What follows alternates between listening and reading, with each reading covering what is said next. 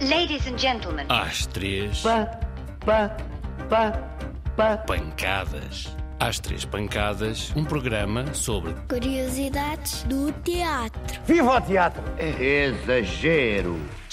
Manda calar. Olha a luz. Atenção, o pano vai subir. Ópera. Se pensas que ópera é um estilo de música, enganas-te e bem. A ópera é um género de teatro porque, de facto, respeita e segue a mesma construção do teatro. Se não repara, uma ópera é um drama, ou seja, na ópera conta-se uma história.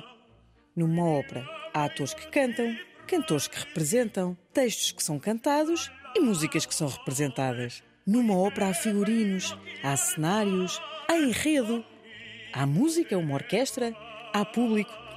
Tudo como numa peça de teatro. No fundo, quando estamos a falar de ópera, estamos a falar de teatro musical, mas um género muito antigo.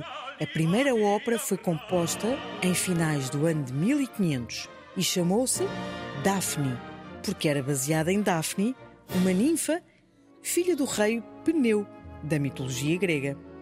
A mitologia era grega, mas a ópera era italiana, mais propriamente de Florença. Mas talvez te soem a familiares nomes como Verdi, que criou La Traviata, a ópera mais representada de sempre, Giacomo Puccini, Puccini, que criou La Bohème. Ei, nada de confundir estes nomes com os ingredientes das pizzas, ok? A ópera Carmen, que foi uma composição do francês Georges Bizet, que, coitado, morreu sem saber que tinha escrito uma obra-prima. Na verdade, ele era genial e aos quatro anos já sabia tocar piano. E Mozart? Já ouviste falar?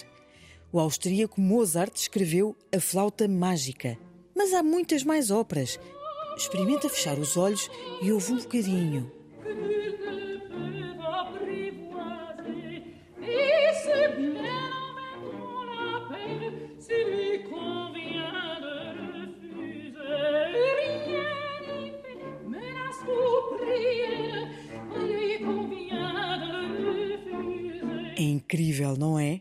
en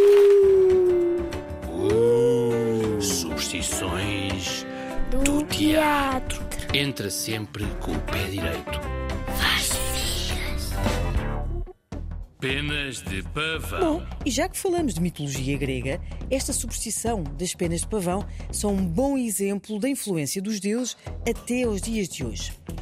Segundo a mitologia grega, os lindíssimos pavões mais não eram que a encarnação de animais monstruosos com muitos e assustadores olhos. Um monstro mau, grande e repleto de olhos controladores. Então, usar penas de pavão em palco é o mesmo que levar vários monstros para o palco, são vários maus olhados em cena.